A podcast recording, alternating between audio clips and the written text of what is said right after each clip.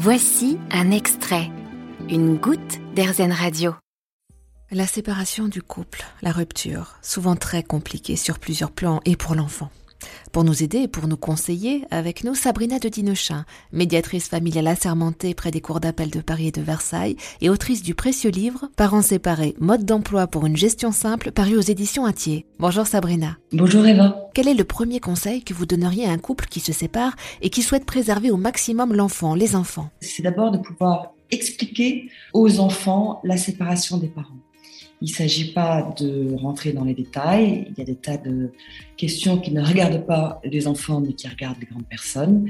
Mais de pouvoir expliquer aux enfants que papa et maman ont décidé de se séparer, ont décidé d'habiter dans deux euh, maisons différentes, mais que bien évidemment, ils restent les parents de leurs enfants, qu'on ne divorce pas de ces enfants et qu'ils seront toujours là pour eux.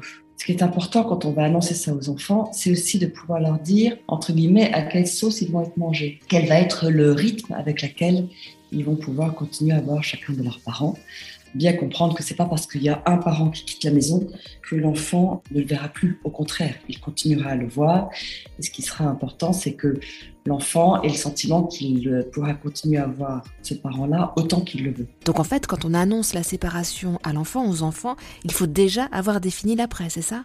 Il faut déjà avoir défini l'après, oui. Et non seulement ça, il faut euh, se mettre d'accord sur ce qui va être dit, éviter les phrases du style votre père a décidé de nous abandonner ou bien euh, votre mère m'a trompé et euh, elle part avec son amant. Éviter ce genre de, phrases-là, ce qui paraît assez, assez évident.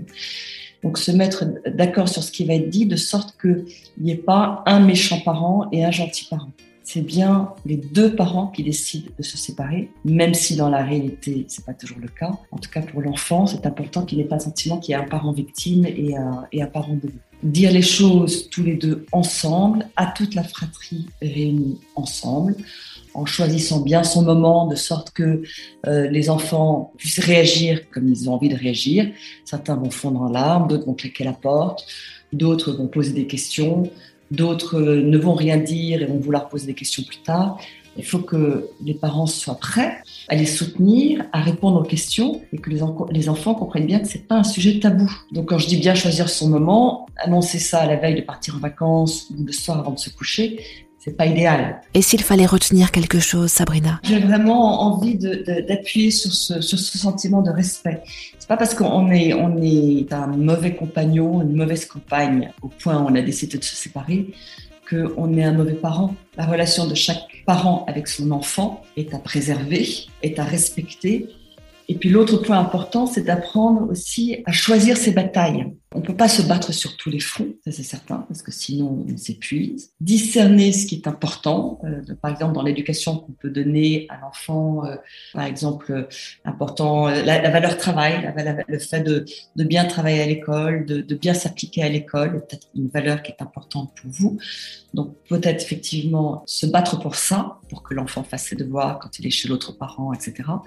Et apprendre à lâcher prise sur le reste. C'est-à-dire que si l'enfant euh, n'a pas eu un repas équilibré quand, il était chez l'autre parent, est-ce que c'est quelque chose de très important ou pas? À chaque parent de répondre à cette question-là pour vraiment euh, pouvoir discerner l'essentiel. C'est vrai que vous avez des parents qui vont se battre et qui vont être furieux parce que l'enfant est revenu avec des chaussures trouées, mais in fine, est-ce que c'est si important? Je ne sais pas. Moi, j'ai pas la réponse. Mais parfois, les, parents ont besoin qu'on leur dise ça pour qu'effectivement, ils ne se battent pas partout.